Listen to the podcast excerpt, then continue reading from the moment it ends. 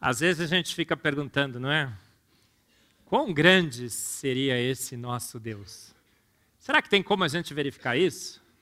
Ah, em Romanos, né, Paulo nos diz isso, porque os atributos invisíveis de Deus, o seu eterno poder e a sua divindade se veem claramente aonde? Nas coisas que foram criadas. E esse livro, Foresight, é exatamente sobre isso. Né? Mostrar quão grande é essa esse ser, essa mente inteligente, que viu todas as coisas, que planejou todas as coisas, que percebeu inclusive grandes problemas, de antemão resolveu esses problemas de uma forma genial, incrível, magnífica. Nós estamos afogados e atolados em evidências de que há um grande Deus, não estamos? É tanta evidência, né, que a gente lê na, na Bíblia, né? Que nós somos o quê? Indesculpáveis. Eu sempre brinco, né? O rapaz vai chegar lá e falar assim, ó, não sei se é ateu, então vou pegar no seu pé agora, hein? Me desculpa, mas você vai chegar lá e vai falar assim, Senhor, eu nunca te vi. Aí ele vai falar assim, mas você não colocou o dedo na tomada e levou um choque? Bzz. E a partir daquele momento, você não passou a crer no elétron? Você viu o elétron alguma vez? Não, mas você levou um choque na tomada e passou a crer no elétron. Gente, nós levamos choques e mais choques e mais choques durante toda a nossa vida. Da presença, da onipotência, da onisciência desse Deus, não é assim? A gente vê o pôr do sol magnífico, o céu azul, as estrelas, a lua, os planetas e tudo mais. Estamos afogados e atolados em evidências. Levamos choques de Deus todos os dias. Por quê? Porque Ele quer que a gente creia nele. Eu digo que Deus é um exibido e um exagerado.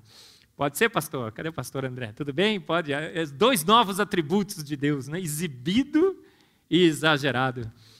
Ele se exibe de uma forma assim incrível, exageradamente no universo e na vida. Por quê? Para que nós possamos crer nele. Ele sabe que nossa fé é do tamanho de um grão de mostarda, certo? Errado. É menor do que um grão de mostarda. Então, o livro fala sobre isso. É um dos argumentos a favor da teoria do design inteligente, a antevidência, essa capacidade de prever o futuro, de moldar o futuro, de antemão providenciar a solução. Como a química do, da vida e do universo revelam planejamento e propósito. O André falou sobre isso, né, pastor? Quando foi lançado, faz é, um mês e meio, mais ou menos, a gente ficou olhando no, no Amazon para ver como é que era como é que estava sendo a performance do livro. E quando ele é as primeiras semanas quando um livro é lançado, ele tem um ranking lá, né? E fantástico, vocês estão vendo aqui, ó, o livro foi por duas semanas número um em que categoria? Evolução. a gente dava pulos de alegria, né? Eu chorei, literalmente. É, e o livro tem feito um impacto muito grande. A gente lançou primeiro em inglês no um convênio que nós temos com o Discovery Institute nos Estados Unidos. Olha só, o design inteligente brasileiro sendo exportado, né?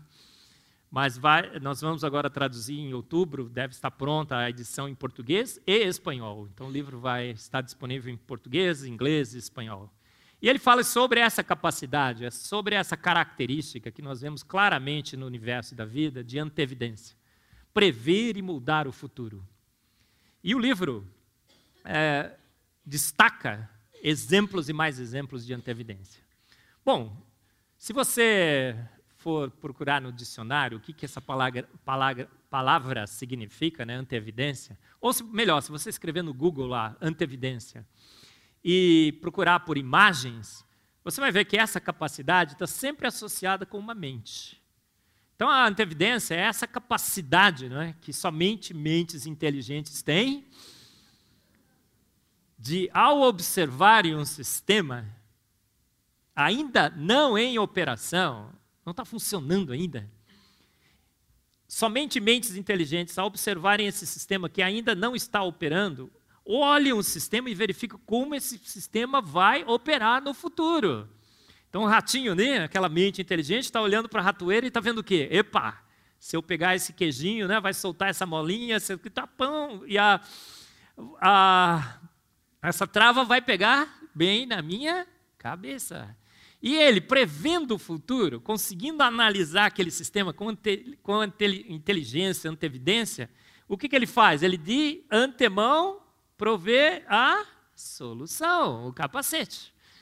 Tem esse tipo de capacidade que nós vemos na vida, capacidade de prever, moldar o futuro, observar um sistema ainda não em funcionamento e perceber nesse sistema, nesse sistema um problema mortal e de antemão providenciar a solução para esse problema mortal.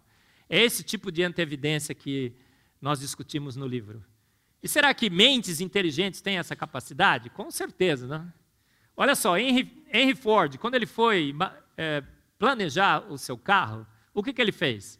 Ele imaginou o carro na sua mente, não foi? Ele pensou como um carro deveria ser. Olha, com quatro rodas, suspensão, banco e tudo, né? Um motor. Mas ele percebeu que ele enfrentaria dois problemas mortais. Qual foi o primeiro problema que ele percebeu? Rapaz, eu vou estar andando em linha reta, mas de repente eu vou chegar num despenhadeiro, né? numa, numa uma situação de grande perigo, que eu posso cair ladeira abaixo. Qual foi a solução que ele implementou então no seu carro de antemão? Um volante. Uma forma de é, desviar o carro desses grandes perigos. Ele percebeu um outro problema. Em algumas situações, o carro vai estar andando rápido demais. Eu vou precisar de freios. Soluções que foram antecipadas para problemas mortais. Já pensou, né? Você está num carro, acelera o seu carro e de repente percebe que não tem um volante, não tem freios. E você chega perto de uma ladeira, né? Perigo mortal pela frente. Olha outro exemplo, né? O sujeito está pulando ali, né? com aquelas pranchas de esqui. O que, que ele está percebendo? Se a aterrissagem não for muito boa, talvez eu precise de um capacete. As pranchas aqui do esqui, antevidência, é uma capacidade que é linkada necessariamente a uma mente inteligente. E uma mente inteligente que é capaz de providenciar, de elaborar, de desenhar, arquitetar soluções geniais que vão de fato resolver o problema. Mas nem sempre é? nós vemos mentes inteligentes que conseguem resolver esses problemas. E será que a gente vê isso na, no universo e na vida? Nós conseguimos, no universo e na vida, detectar soluções para problemas mortais que foram estabelecidas de antemão antes desse problema ocorrer? Será que investigando o universo e a vida nós encontramos isso daí? Ora, se o universo foi criado pelo nada, né? Como foi dito aqui também, né? O nada para nada por nada. Será que ele teria essa capacidade de prever problemas futuros e de antemão providenciar a solução? Tudo que processos naturais não guiados poderiam fazer é isso. Eles não têm essa capacidade. A evolução trabalha por tentativa e erro. Então, os problemas têm que ocorrer para ela reagir. Não dá para ela prever o problema, de antemão providenciar a solução. Então, essa é uma característica que é restrita a uma mente inteligente. E se nós conseguirmos demonstrar que essas características estão presentes no universo e na vida, essa demonstração apresentará uma evidência muito forte que um ser de extrema inteligência fez o universo e fez a vida. Será que nós vemos então esses sinais quando observamos o universo através da ciência, através dos nossos telescópios, olha, esses sinais na realidade estão por todos os cantos e todos os lugares no nosso universo. Quando o sujeito que orquestrou a vida olhou o universo, o primeiro problema que ele enfrentou foi qual? Aonde nesse universo eu vou poder colocar a vida? Em que planeta em que local nesse universo eu poderei estabelecer a vida? Então, o problema número um que esse é, grande arquiteto do universo enfrentou, de antevidência, de capacidade de prever e mudar o futuro, foi a localização do nosso planeta, planeta Terra, para acomodar a vida. E essa solução foi muito difícil de ser elaborada. Por quê? Porque se a gente olha o nosso universo, nós vemos que há condições extremamente diversas do ponto de vista físico-químico, para que você possa selecionar nesse universo um local para instalar a vida. Primeiro, nós temos locais extremamente escuros, calmos e congelados. Qual é a temperatura média do universo? 2,7 Kelvin. Então, o universo é extremamente frio. Mas nós temos regiões quentes, as estrelas. Agora, essas estrelas estão agrupadas em galáxias. E quantas galáxias nós temos no universo? 2 trilhões de galáxias. E em cada uma dessas galáxias, nós temos aproximadamente 100 bilhões de estrelas. O universo é imenso, não é? Extremamente diversificado.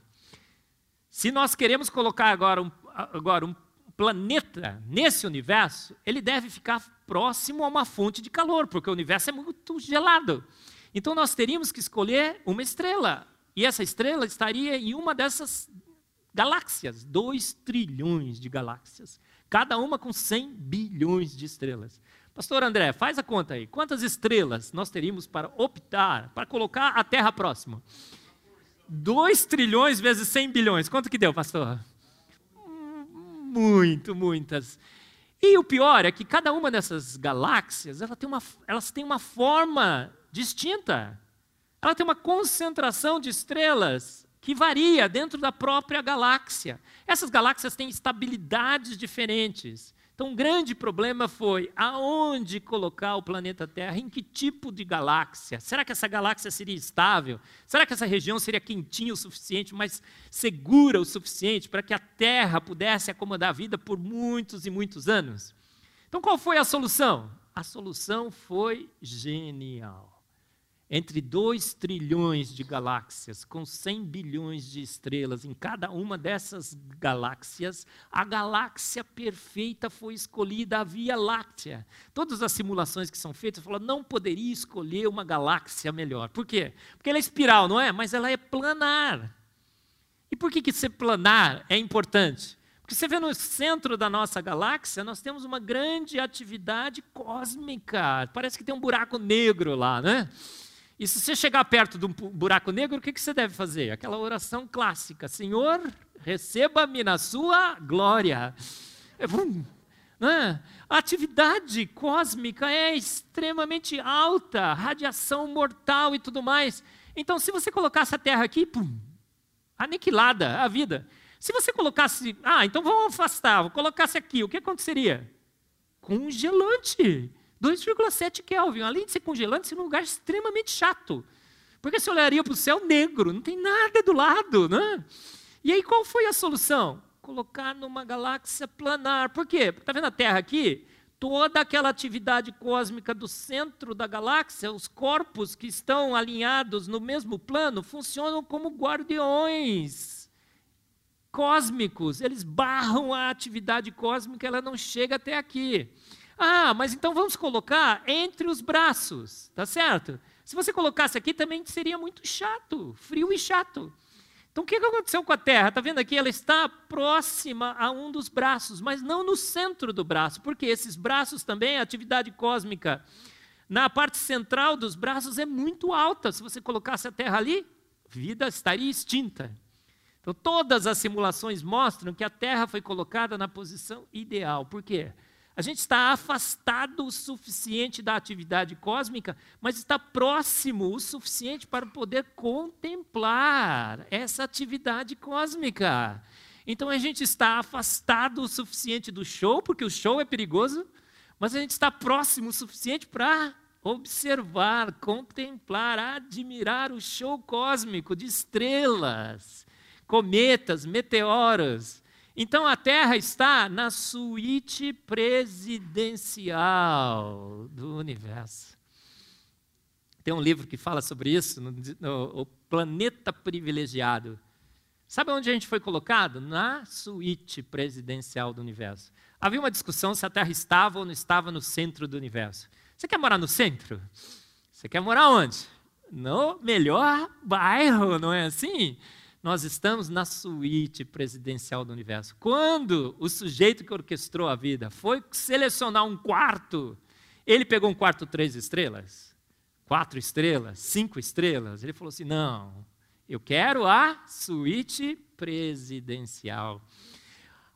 O local que nós estamos é calmo, tranquilo, sereno, não tem nenhuma estrela que deve explodir próximo a gente no, no, por milhões e milhões e milhões de anos.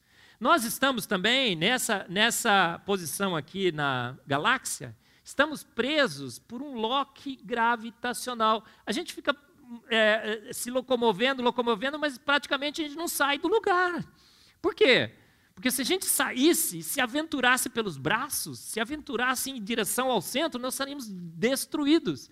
Então o local não é só seguro, mas a gente está preso ali naquele local seguro. Ó, oh, não, não se aventure demais.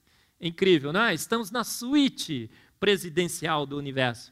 Mas mesmo assim, esse local é calmo, mas de vez em quando alguns invasores tentam perturbar a nossa calma, a nossa segurança. Asteroides e cometas, de vez em quando, invadem o nosso condomínio. E aí o que acontece? Nós temos ali soldados, guardiões cósmicos também a nos proteger. Está vendo esses planetas todos do sistema solar? Eles servem para quê? Carl Sagan, uma vez, quando a, a, sonda Voyager tirou uma foto do planeta Terra, ele disse o seguinte: Olha que planeta medíocre que nós habitamos, um ponto pálido, perdido na imensidão do universo. Conhece essa, esse poema de Carl Sagan?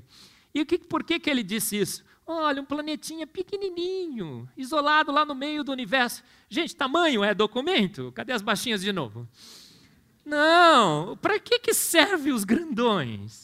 Os grandões são os nossos leões de chácara. Não é assim, pastor? Quando você tem um grandão aqui na igreja, o que você faz? Vai tomar conta da porta. É a mesma coisa com os grandes planetas. Quando um asteroide vem, o que acontece? Ou eles são atraídos por gravidade, bum, bum, bate nos planetas, ou eles são desviados por gravidade e os, os asteroides e os cometas não atingem o planeta Terra. Tudo conspira para que nós possamos ter vida calma, tranquila, serena no planeta Terra. Ah, o Sol está aqui, né? Se a gente, a Terra foi colocada do lado de uma fonte de calor, porque o universo é congelante. Agora, essa fonte de calor, se a gente estivesse mais próximo do Sol, o que aconteceria? A gente torraria. Se a gente estivesse mais afastado, congelaria a distância certinha, protegido pelos planetas certinhos.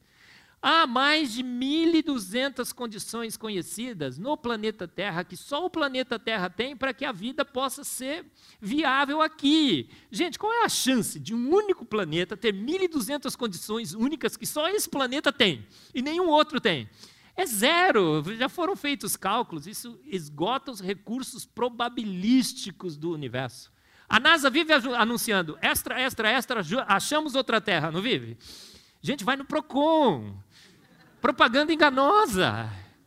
Aí eles acham uma condição, outra, sabe? Eles falam assim, zona habitável. Você fica zona habitável, né? Você fica achando que, nossa, tem um monte de ET lá já, né? Deve ter, eles devem ter tirado a foto. Não, outro dia a, encontraram um protoplaneta aí, né? O, Kepler 186F, eu discuto isso no Fomos Planejados. E aí foram entrevistar a cientista da, da NASA, Elisa Vargas, e ela disse o seguinte: agora achar vida em outro planeta é uma questão de tempo. Aí eu pus no meu Face, sim, uma questão de tempo, duas eternidades. A gente jamais, por processos naturais não guiados, esperaria que um planeta tivesse 1.200 condições únicas que só esse planeta tem. A Terra já é um grande milagre. E inspirar, esperar que existam outros milagres sem santos por aí, né? esqueça. Não, é? não há probabilidade, não há recursos probabilísticos nesse universo para se encontrar outro planeta. São 1.200 condições únicas que só o nosso planeta tem.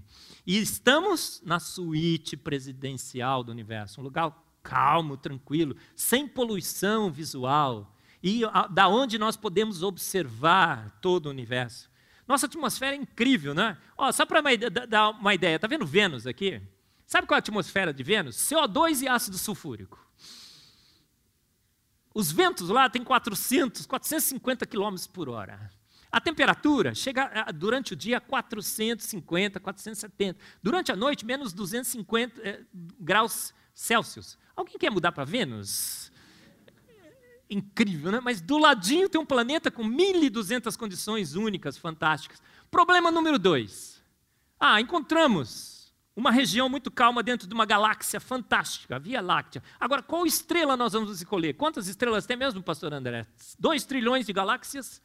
com 100 bilhões de estrelas em cada uma delas, olha quanta estrela. Que estrela foi escolhida? A estrela perfeita. O Sol é magnífico. O que acontece com o Sol? Ele emite a radiação certinha. O que, que ele emite? Está vendo ali? Ultravioleta, visível e infravermelho. Infravermelho para deixar o planeta quente. Visível para deixar ele o quê? Colorido. Cores. E ultravioleta serve para quê? Toda mãe sabe que tem que pôr a criança para tomar sol para sintetizar a vitamina D. É incrível. O sol é a estrela perfeita. A estrela perfeita.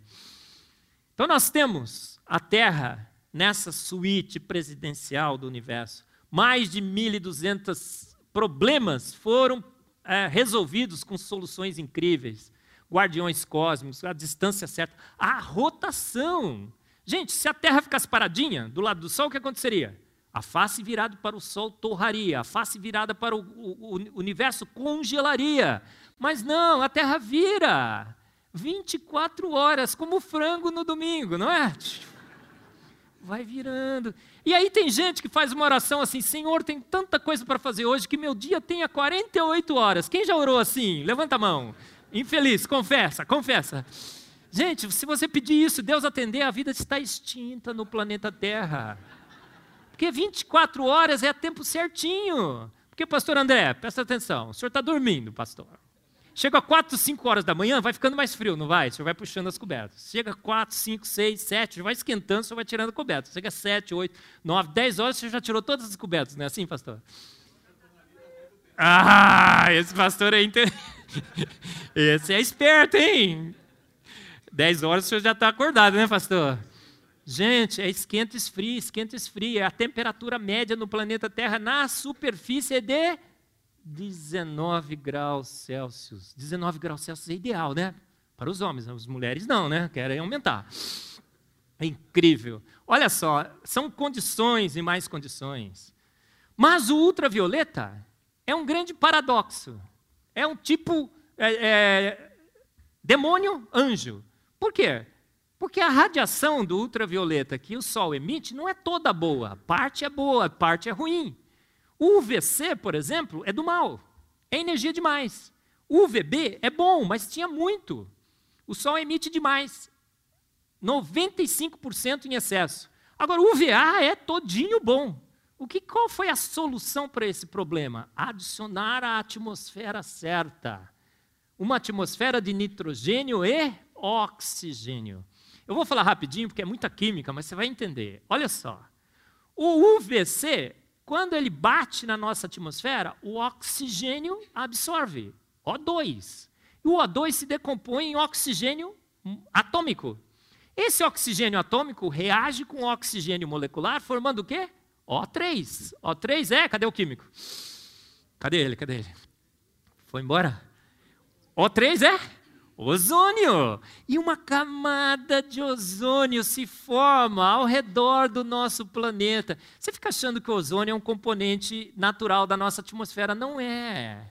O oxigênio se forma quando o ultravioleta C incide na nossa atmosfera. Agora, essa camada de ozônio faz o quê? Ela filtra o excesso de ultravioleta B, 95% é barrado, 5% exatamente a condição, a quantidade certa de UVB passa. E essa atmosfera ela é totalmente transparente com o UVA. Mas o que acontece com o, o ozônio? Quando ele absorve esse excesso de UVB, ele se decompõe em oxigênio mais molecular mais oxigênio atômico. Então o ciclo é realimentado e ele gira constantemente na nossa atmosfera. É um show de química. Tudo projetado e planejado para lidar exatamente com as condições de ultravioleta emitido pelo Sol. O que é do mal é barrado, mas o mal é transformado em bem, porque o mal transforma o oxigênio em ozônio. E esse ozônio agora filtra o excesso e tudo que é bom passa. Um show de química, não é? E tudo isso ocorre lá em cima, o ozônio é venenoso. Mas está lá em cima na nossa atmosfera e não nos atinge. Magnífico, não é? Bom, mas teve outro problema. Adicionei a atmosfera certa, nitrogênio e oxigênio. Está filtrando ultravioleta, uma beleza. Está pegando excesso, está filtrando o VC, está passando o VA. Mas gás, né, pastor André? Gás escapa. E é o que dizem. Escapa facinho. Qual foi a solução, então, para capturar essa atmosfera? A gravidade certinha um planeta com a massa certinha para capturar essa atmosfera gasosa, e essa atmosfera gasosa não se perde agora para o vácuo do, do universo. Se a atmosfera fosse um pouco, se a gravidade fosse um pouco mais intensa, o que aconteceria com a nossa atmosfera gasosa? Se transformaria em líquido, acabou. Se ela fosse um pouco menor, escaparia para o espaço sideral. Se a gravidade fosse maior, você para levantar, o que aconteceria? Você teria que se arrastando até o banheiro. Já pensou que terrível? Ah, mas se fosse menor, seria 10, né? Você queria ir na padaria, dar um pulinho, pum, chegaria na padaria. Mas aí um dia você acordava mais animado, dava um pulinho assim, pum, olha, a cidade de São Paulo. Nossa, estou escapando para o espaço sideral. Nossa, virei um picolé, torrado. Você vai ver. Não, mas a gravidade é certinha, é perfeita, captura a nossa atmosfera e ela se torna gasosa, com a densidade certinha para que os pássaros voem. Não só pássaros, a gente está voando também, né? Tem umas máquinas novas, né? E também, quando um daqueles invasores escapam do, dos nossos guardiões, porque de vez em quando isso acontece, não acontece? O que acontece? A nossa atmosfera destrói os invasores por atrito, fricção, e eles queimam. E não chega aqui, estrela cadente. É um show, não é? Magnífico. Nossa atmosfera poderia ser opaca, não poderia? Você olhava assim, em Vênus, você olha para cima, você não enxerga nada, é embaçada a atmosfera, mas a nossa atmosfera é transparente. E não tem poluição visual nessa região que nós estamos, dentro da galáxia. Então a gente olha para o céu e contempla toda a maravilha, o show. Não falei para vocês que a gente está perto do show? E a gente olha para o céu e pergunta para o seu pai. Você já perguntou para o seu pai isso, né? Pai, o que fez tudo isso? Você perguntou assim? Não, você perguntou quem fez tudo isso. Por quê? Porque você sabe que foi alguém, não sabe? É o Douglas X, no design inteligente, ele escreveu um livro chama Undeniable. E a tese é que toda criança crê em Deus. Sabia disso? As pesquisas têm mostrado isso. Você pode nascer na, no, no, meio dos índios, no, na China, na, em, em, Portugal, Japão, Rússia, em qualquer lugar que as crianças nascem, toda criança nasce e logo passa a crer em Deus. Por quê? Porque criança é um pequeno cientista, não é? Ela pega, deixa um chocolate em cima da mesa, embrulhadinho, vai embora, quando ela volta, o chocolate está tá aberto. E está mordido com a arcada dentária do irmão. A menina chega para a mãe e fala: Mãe, meu irmão comeu o meu chocolate. Aí a mãe pergunta: Mas você tem evidências, minha filha? Você viu o seu irmão comendo? Ela fala: Não, mãe, mas olha aqui os dados. Olha as assinaturas, olha a marca da arcada dentária. O nosso universo é um chocolate mordido. E a gente sabe que alguém mordeu, não sabe? É a mesma coisa quando a gente. A, a, o show é para você, a atmosfera é transparente. Mas tinha um outro problema. Problema 879. O sol é magnífico. Emite na ultravioleta bonitão, tal, aquece, deixa colorido, tudo colorido. Ah, eu esqueci de falar uma coisa. O, o fato do universo ser colorido é um, é um milagre, não é? Não, não, não, precisava ser colorido, tá certo? Poderia emitir em cinza, 50 tons de cinza. Ah, assistiu o filme, hein? É.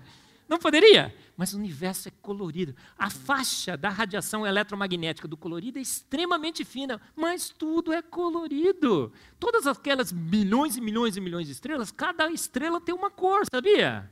Tem estrela de tudo quanto é cor. Tem estrela amarela, vermelha, azul, laranja e tudo mais. Só não tem estrela de uma cor. Qual é a estrela que não tem? Que cor que não tem? Verde. E por que, que não tem estrela verde? Porque o Palmeiras não tem mundial.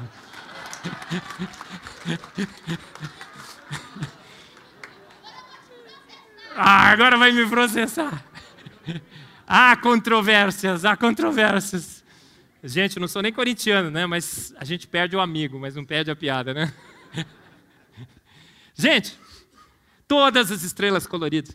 Ah, o Sol é magnífico, mas ele tem explosões periódicas de nervosismo. As explosões solares que mandam para o planeta Terra o vento solar. O que, que o designer poderia ter feito? Escolher outro Sol, mas ele é longânimo, paciente, não é? com seres que têm explosões é, periódicas de nervosismo, não é, mulheres? E o que, que ele fez? Ele resolveu esse problema. Com o quê? Protegeu a Terra com um campo magnético. É um show de química. Química de ligas metálicas. O nosso planeta é formado de ferro e níquel. E essa liga metálica, à medida que você penetra mais profundamente no nosso planeta, ela fica sólida. Mas aumenta a pressão e a temperatura, ela fica líquida. Aumenta a pressão e a temperatura um pouco mais, ela fica sólida de novo. Então cresce, né? acredita, porque ninguém foi lá, que no centro do planeta existe uma esfera de ferro e níquel sólida que gira lubrificada por ferro e níquel líquidos. Incrível, criando um campo magnético protetor que desvia o campo, o vento solar, uma, um problema mortal, o vento solar que foi resolvido com uma solução genial, o campo magnético. Olha só, Aquela história que eu falei da liga, né? Há uma esfera sólida de ferro e níquel que, gera, cria, eh, que gira, criando esse campo. Problema, e agora na vida? O que, é que a gente vê na vida? Nós falamos sobre o universo, falamos sobre essas várias soluções que foram antecipadas. Quando nós vemos na vida, a mesma situação de necessidade de proteção se observa na célula. Nós precisamos proteger o nosso planeta com um campo magnético, com um, um filtro solar, a camada de ozônio. Mas quando a gente vai olhar a vida, do ponto de vista celular, essa vida precisou ser também protegida. Então, qual foi o grande problema? Proteção. E precisamos, então, para proteger essa célula, de uma membrana. Ela precisa ser firme, mais flexível, resistente e ser capaz de resistir a flutuações de temperatura e pH. Qual foi a solução? Uma das soluções que aparecem por aí, a solução errada, você abre alguns trabalhos na Nature e na Science, dizem o seguinte: ah, a vida surgiu num ambiente pré-biótico. E ela se instalou em, em membranas formadas por ácidos graxos. E essas membranas, o que acontece? A, a nossa simulação que também não, vai, não funcionou, mas dentro dessas membranas, quando você constrói com moléculas rudimentares, como esses ácidos graxos, dentro da membrana nós temos um, um ambiente totalmente apolar. Para que a vida pudesse se estabelecer, nós deveríamos ter água fora e dentro dessas membranas. Nessa situação, a água apenas poderia estar no exterior das células e o interior das células seria apolar. Um, um interior que não poderia acomodar a vida, porque não poderíamos colocar ali água.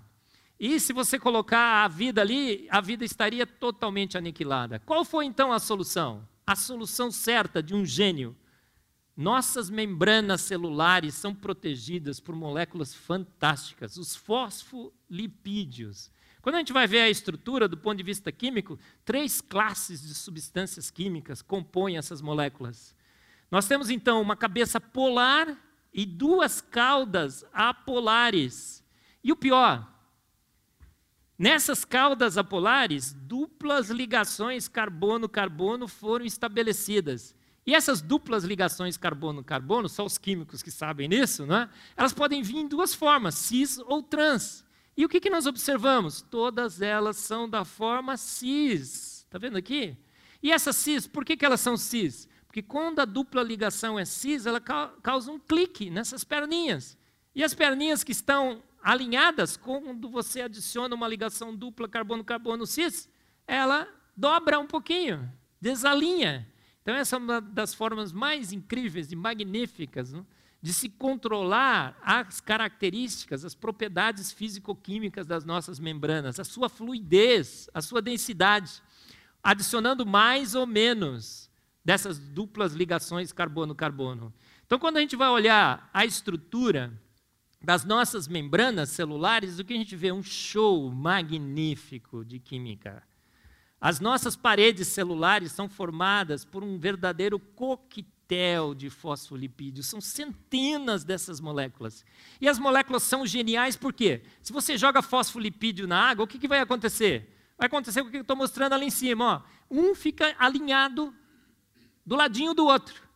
E se formam duas camadas, com as pernas apolares voltadas para dentro e as cabeças vermelhinhas polares voltadas para fora e para o interior da célula. Então agora a gente pode ter água fora e água dentro da célula. Mas se você olhar nesse arranjo, você vai ver que as perninhas apolares ainda estão expostas para a água. Qual é a forma, a única forma de você proteger todas as perninhas para que elas não fiquem expostas para a água e expor as cabeças vermelhas para a água no interior e no exterior da célula, formando uma estrutura esférica, na forma de uma bola. Exatamente o que nós precisamos para acomodar a vida. Uma uh, estratégia extremamente genial do ponto de vista de engenharia química. Você joga os fosfolipídios, eles automaticamente se alinham, como nós estamos mostrando aqui, numa esfera, aonde a parte polar fica exposta à água no exterior e no interior da célula. E uma parede apolar protege essa célula dos seus invasores. Fantástico, não é? Mas só uma dupla camada fosfolipídica que resiste a flutuações de pH e temperatura não seria suficiente. Você precisa também ter portas de entrada. A água tem que passar por essa membrana. Nutrientes têm que entrar. Dejetos têm que ser expelidos para fora da célula. O que, que nós observamos nas paredes das nossas células? Gates, ah, canais incríveis um deles é esse canal que deixa passar moléculas de água, chamados de aquaporinas. Quem tem filtro de água em casa? Levanta a mão. Quem tem ainda de barro, aquele tradicional, que é o melhor de todos, né? A gente fica achando, nossa, esse filtro é magnífico. Põe água suja e tum, água cristalina do outro lado. Sabia que o melhor filtro, o mais eficiente de água que existe nesse planeta está dentro de você, nas suas células? A aquaporina é sensacional, ela é 100% eficiente. Pode ter o que quiser aqui, olha, pode ter sais, outras moléculas, contaminantes e tudo mais. Somente passa água por esse filtro. Por quê? Porque o orifício só deixa passar a molécula certinha de água, tá vendo? Ele é calibrado, o seu orifício desse filtro é calibrado para apenas passar moléculas de água. É um show de tecnologia para filtrar água. E esses filtros estão instalados nas nossas membranas, mas tem um grande problema do ponto de vista químico. Todo um químico sabe que a água também funciona como um fio de prótons. Fios, é, um fio metálico funciona como um fio de elétrons. A água funciona como fio de prótons. Prótons é o quê? É ácido, acidez. E todo mundo, quando observou esse filtro, falou assim: nossa, vai passar água? Vai, mas vai passar H junto. E H é acidez, vai matar a célula. E ninguém sabia como é que esse filtro deixava passar água, mas bloqueava a passagem de ácido, próton, que mataria a célula. Recentemente, né, olha, entra um próton de um lado, sai do outro. Recentemente foi descoberto como é que esse filtro age. Aqui nós temos o filtro, as moléculas de água estão passando por esse filtro. E como é que esse fio de prótons pode ser interrompido? Através de um alicate molecular. Exatamente na posição aqui, na região em que passa uma molécula de água, foi colocado ali um aminoácido específico, uma asparagina. Você está entendendo tudo, né, irmão? E essa asparagina, ela faz duas ligações de hidrogênio com a molécula de água. Então, quando a molécula de água está passando, ela está alinhada assim, quando ela chega na asparagina, ela faz clique, ela gira 90 graus. E o alicate molecular, então, está ali fazendo assim, ó, clique, clique, clique, cortando o fio de prótons. E passa só água e não passa prótons. Quando se descobriu isso, todos os químicos olharam e falaram: Uau, que solução genial! Um alicate molecular está a todo momento cortando o fio de prótons para que entre água pura, cristalina nas suas células e não entre ácido e te mate por acidez exagerada. E faz esse barulhinho, clique, clique, clique, clique, é verdade. Quando chegar em casa, você fica bem quietinho, você vai escutar. Se não escutar, é falta de fé. Né? Volta para a igreja. Não é assim, pastor? Maravilha, gente. Em 2003, Peter Avery ganhou o prêmio Nobel em Química por ter descoberto esse filtro e revelado como ele funciona. Então agora vem a pergunta: se demos um prêmio Nobel a quem descobriu esse filtro, que prêmio você daria a quem o fez? A quem elaborou, planejou, uma solução genial para um problema mortal. O sujeito que fez o filtro fala: vai passar água, mas vai passar ácido. E de antemão providenciou a solução, um alicate molecular que corta os fios de próton. Mas as nossas proteínas são formadas de aminoácidos. E aminoácidos podem vir em duas formas: L e D, mão direita e mão esquerda. Mas a gente sabe que se usássemos os dois isômeros, jamais uma proteína tridimensional com coerência tridimensional formaria. Por quê? Porque as proteínas são todas enoveladinhas, enroladinhas assim, ó. Então elas têm que todos os aminoácidos têm que virar para o mesmo lado, para que o enroladinho se forme. Se você coloca agora um virado para a direita para a esquerda, o que acontece? Uma hora esse enroladinho vira para a direita, vira para a esquerda, vira um caos. Então o sujeito que orquestrou a vida falou assim: "Eu não posso trabalhar com os dois enantiômeros eu tenho que trabalhar com um só. Então, nos fez enantiomericamente puros. Agora você entendeu, né, João? Você sabia que você é um ser enantiomericamente puro? Isso é legal. Você vai comprar um reagente quiral, um reagente racêmico, com os dois misturados, um quilo custa 30 reais. Você vai comprar um enantiomericamente puro, um grama custa 3, 30 mil dólares às vezes. Então você vale ouro. Você é formado por 120 quilos, né, João? De enantiomericamente puros. Ah, mas fala, então, da próxima vez que você olhar no espelho, né, João? Fala 120 quilos, mais enantiomericamente puros. É o enigma da homoquiralidade dos seres vivos. O sujeito que orquestrou a vida falou: Eu não posso trabalhar com os dois isômeros. Partiu com o isômero puro. todos os nossos aminoácidos são L e os nossos açúcares são D. Um é virado para a esquerda, o outro é virado para a direita, porque ele quis dar chance para os dois, né? Esquerda, direita. Não gostou dessa? Tão legal. Travou. Grande. Ó. Chaperonas. As nossas proteínas, quanto são sintetizadas nos ribossomos, são fios. É como um fio de lã. Isso é cheio de proteína, certo? Mas a proteína nasce no ribossomo como fio. Só que esse fio é, é sensacional. Você joga esse fio para cima, ele brum, cai na, na, forma de um gorro. Joga outro, ele cai na forma de uma blusa, de um colete, de um é, cachecol. Eles se, as proteínas que se formam são autoenovelantes, você sabia disso? Incrível. Mas tem proteína que é, é, não se enovela corretamente. Então o que precisa? Dentro de você tem máquinas, tem retíficas nanomoleculares que pegam proteínas que não se enovelaram corretamente, joga ali dentro, espreme e aperta, até que a proteína chegue na forma certa e ela solta. É incrível, não é? São as chaperonas. Sabe o que se descobriu? Que as chaperonas que, auto, é, que ajudam proteínas a se autoenovelarem, são formadas de proteínas que são autoenoveladas por chaperonas.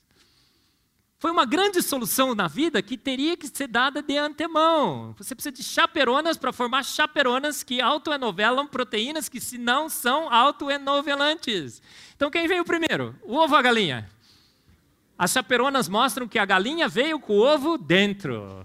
A galinha da vida veio com o ovo dentro. Uma solução genial. As chaperonas. Está vendo o flagelo bacteriano? Ali nós temos uma bactéria, não sei se está conseguindo ver bem. Ó, se não está vendo, aqui é uma bactéria, está vendo? E aqui é as caudas. E elas são movimentadas pelo, pelo flagelo, aquele motor do flagelo bacteriano. Mas essas caudas, para serem construídas, sabe o que acontece? Não acontece nada.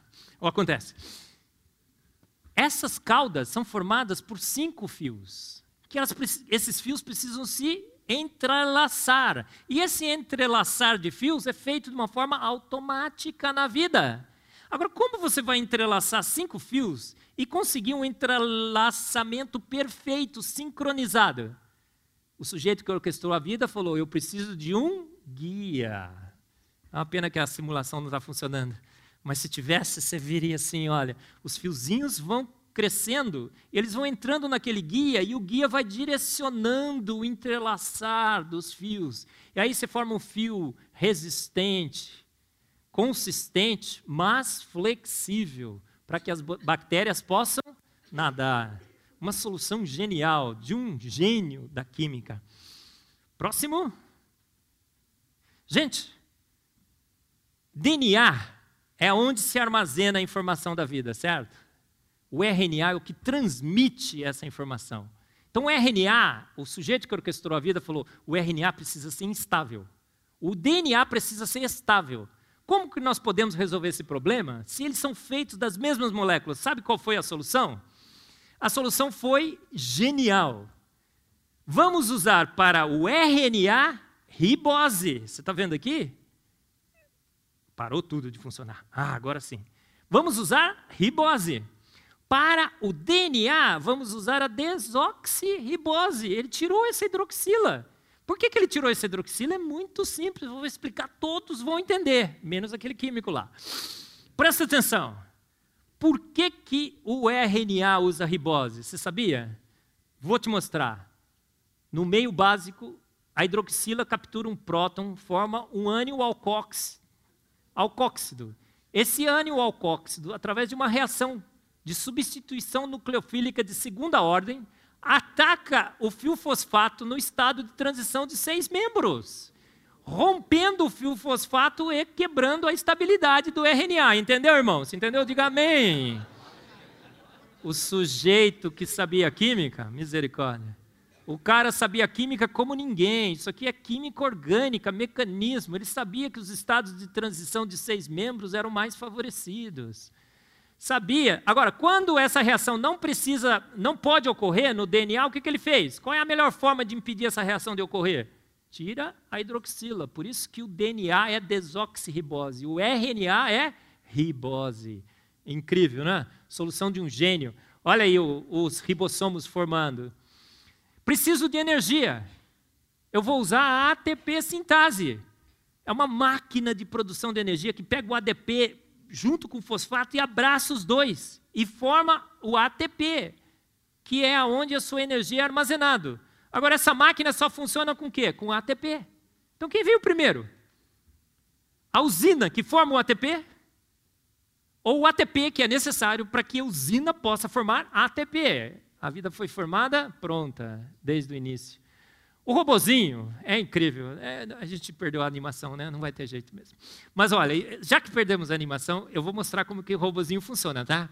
Ele tem perninhas, bracinhos, ele vai andando assim, ó, através das nossas células, rodovias nanomoleculares. Sabe qual é a velocidade que esses bichinhos andam? Proporcional aos humanos, mil quilômetros por hora.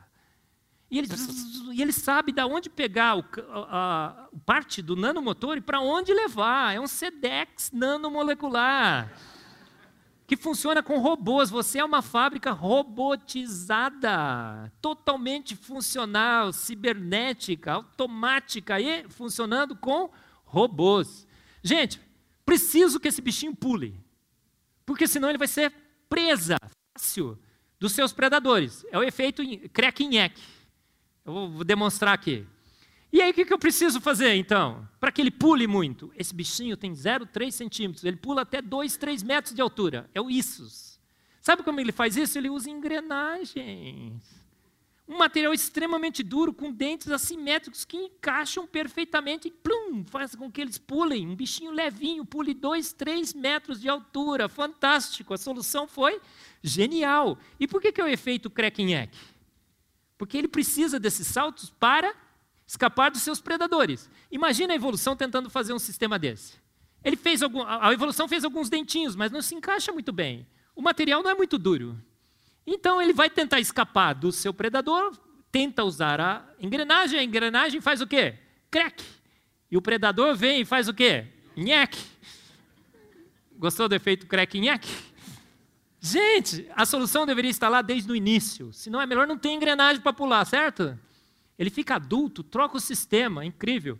Olha, eu preciso chegar com 200 espermatozoides próximo do óvulo. Por que, que eu tenho que chegar com 200? Porque sabe que você ia usar celular perto do no bolso, né? Ia diminuir a quantidade de espermatozoides, né? Motilidade e tal. Então 200 para garantir. Mas 200 era muito, né? Olha, então qual, qual foi a, a solução genial? Vamos partir com 200 milhões. 200 milhões. Porque sabe que eles são meio bobinhos, né? Metade vai para a direita, metade vai para a esquerda, né? Para, perde. Gente, o cálculo foi perfeito. Considerando todas as perdas que ocorrem no caminho. Há o endurecimento do óvulo, já falei, né? Uma solução genial para que você não pudesse, para evitar a polispermia, né? A, a fertilização com mais de um espermatozoide, que causa um tumor incrível. Ó, oh, você precisa movimentar os, o espermatozoide, um motor nanomolecular está dentro dos, é, instalado dentro dos espermatozoides. Tem baterias aqui, um, um conjunto de baterias, mitocôndrias. Fantástica. O pelinho precisa ser, a, o óvulo precisa ser também impulsionado em direção ao espermatozoide. Sabe o que acontece na célula? Na, na célula. Na trompa de falópio, você tem a cília. As cílias são pelinhos, e esses pelinhos, no movimento de nado sincronizado, empurram o óvulo em direção ao espermatozoide. Não foi uma solução genial?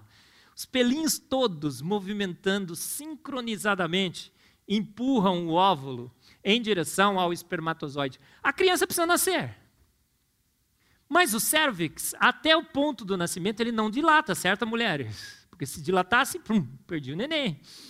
Mas chega na hora exata de nascer, tem passagem? Tem espaço? Tem? Daria? Não. O que acontece? Uma quantidade imensa de hormônios é controlada para que todos os processos durante a gravidez funcionem perfeitamente. E um específico dilata o cérvix na hora exata do nascimento do neném. Na dimensão, na extensão correta para que o neném possa nascer. Incrível, não é?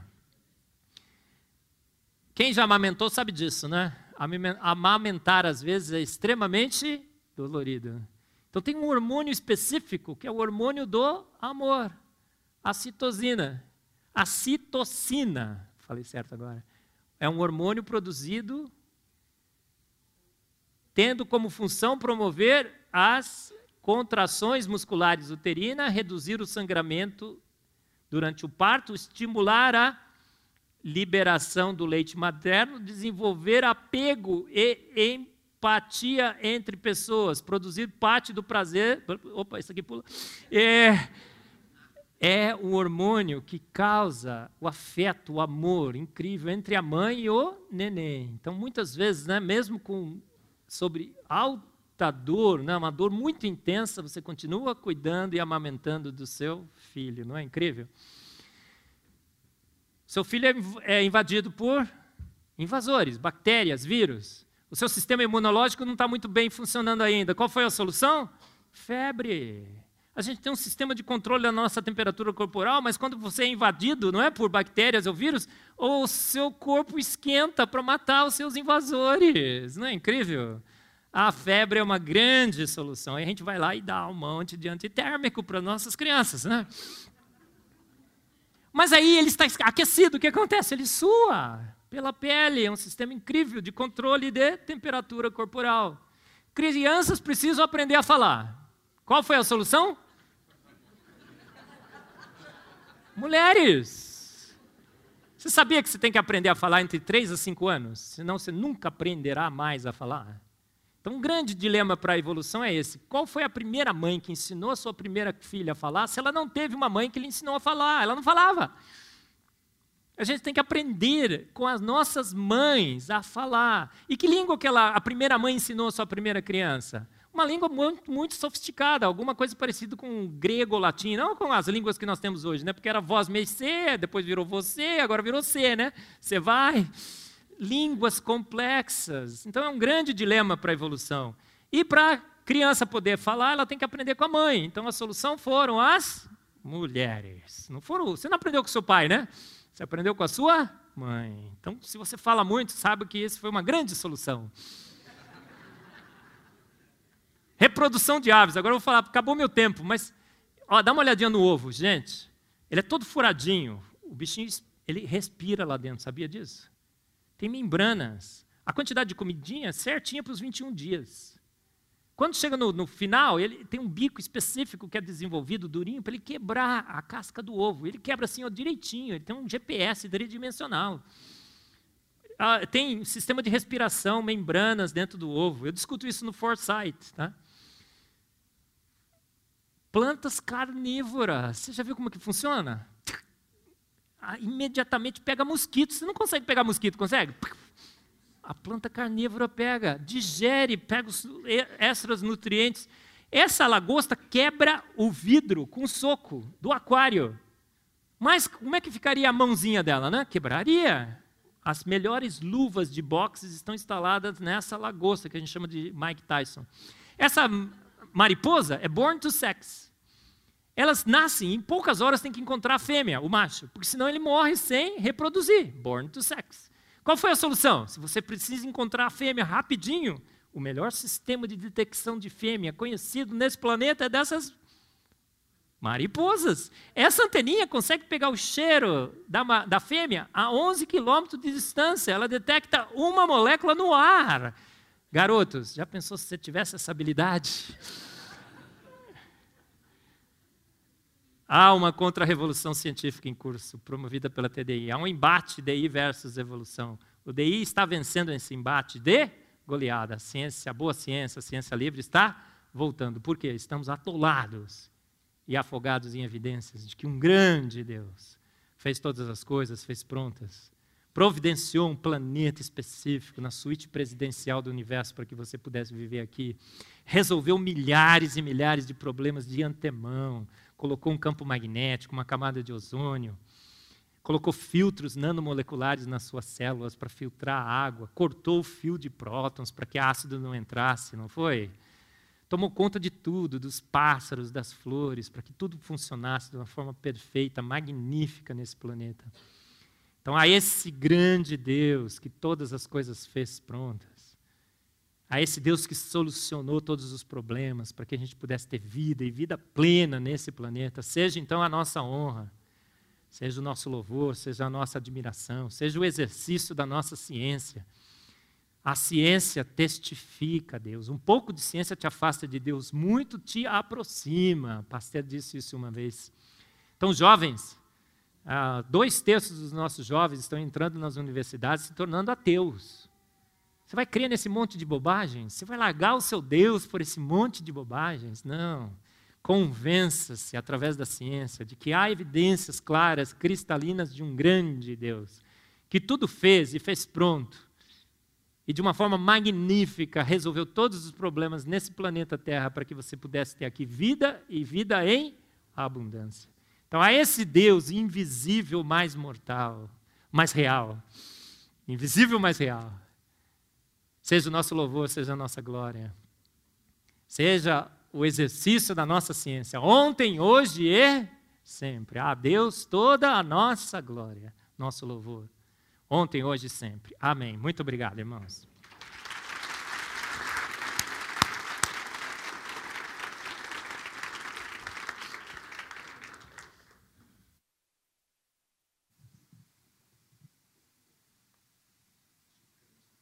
Opa, com certeza. Se você deseja fazer a sua pergunta, você pode mandar para mim pelo telefone que está talvez seja exposto aí, ou você pode vir até aqui à frente. Eu já vou sacar aqui do meu bolso uma pergunta que me foi enviada agora no intervalo, um pouquinho antes, na verdade, do, do término da primeira palestra.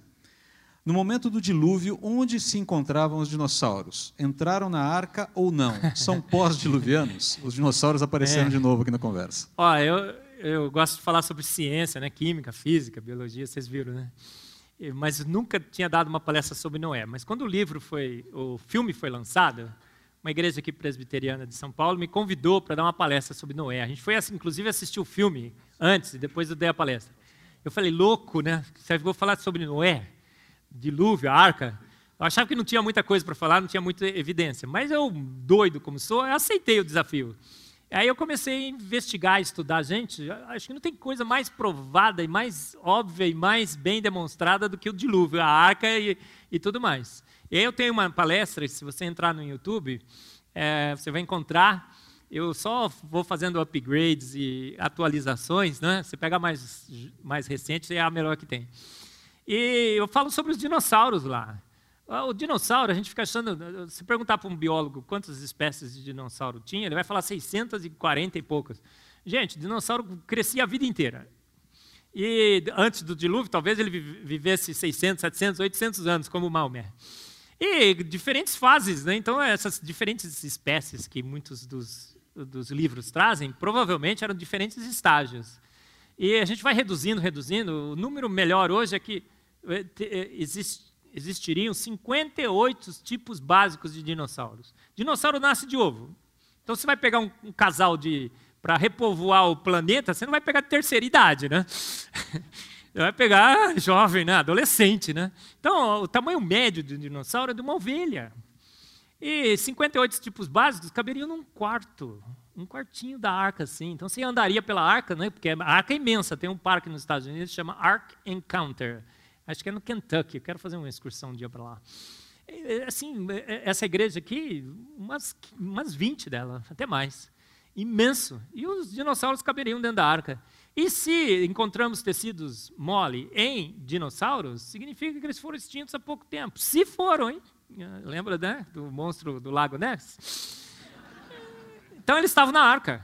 É, depois que saíram da arca, o planeta se, tornou, se tornou totalmente hostil para eles, porque eles eram, na sua imensa maioria, talvez todos, vegetarianos, herbívoros. Né? É, tem muitos estudos que mostram, ó, encontra o que no dinossauro? Normalmente encontra resto de vegetais. E aí eles se tornaram, depois do, do dilúvio, encontram um planeta totalmente hostil, com grandes variações de temperatura. Dinossauro não gosta de variação de temperatura a, vegetação estava bastante reduzida, eles começaram a comer um ou outro, né? viraram carnívoros. É como o humano também faz isso. Né? Teve um avião que caiu aqui nas cordilheiras, né? faziam até sorteio para ver quem era o próximo. É, acho que a mesma coisa aconteceu com os dinossauros. E eles foram extintos, porque o planeta se tornou muito, muito hostil para eles. É, pergunta se existe ou na, na visão do TDI, ou na visão da ciência como um todo, como que você consegue apontar a origem de todos os tipos de humano para um ancestral comum? Se ah. isso é entre evolução, é uma adaptação, por exemplo, será meu pai ele é bem mais moreno que eu. Sim, sim. A mistura saiu saiu mais mal passado, ele é um pouco mais. Tem... Não, ó, o que a gente fala no design inteligente que provavelmente teve um casal é, que deu origem a toda a raça humana. E esse casal já estava embutido de, de, um arsenal genético muito grande que o fez se diversificar. Então, se você precisa de uma pele mais escura, você vai adquirindo cada vez mais melanina. Se você não precisa da melanina, você vai perdendo. Então, qual é a diferença de um negro, negrão, um negão mesmo, e um, brancão, brancão, brancão? O brancão perdeu a benção. Ele não tem mais melanina. É o filtro solar natural, né? Melanina é ótimo, quanto mais melanina, melhor. Né? Se você é negro, graças a Deus.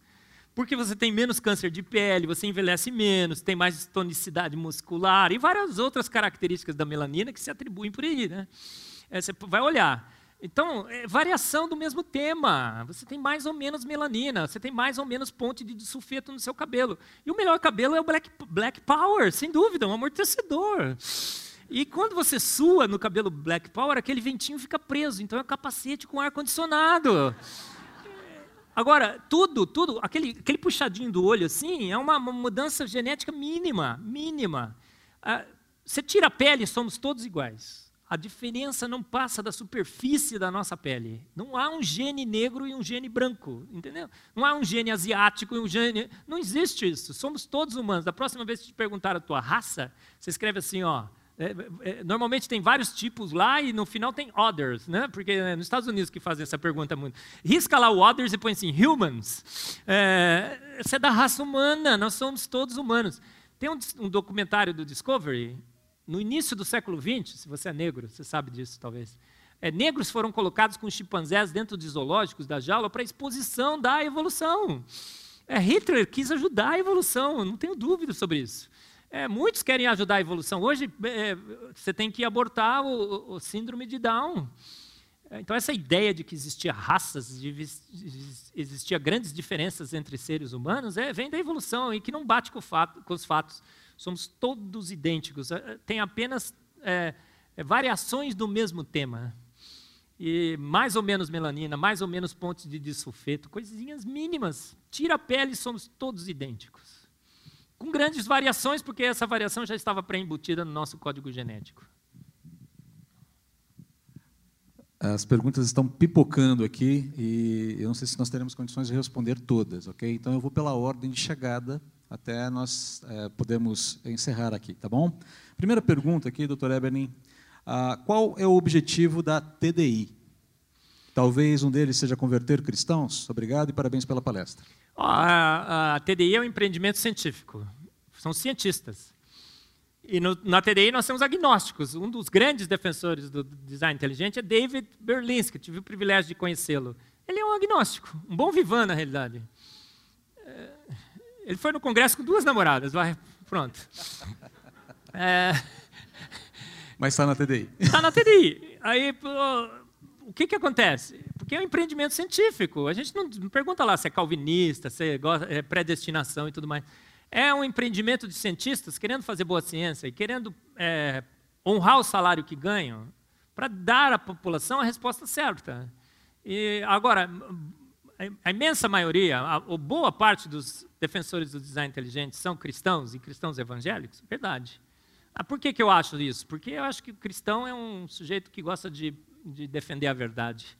E, e, gosta de um empreendimento que, que se propõe a defender a verdade. Mas só por isso. É, acidental, não é proposital. Não, nem queremos converter ninguém, na realidade. Fora do design inteligente, todos têm a, a a plena liberdade de defender suas posições filosóficas e teológicas. Tem gente no design inteligente que acha que o designer é um ET.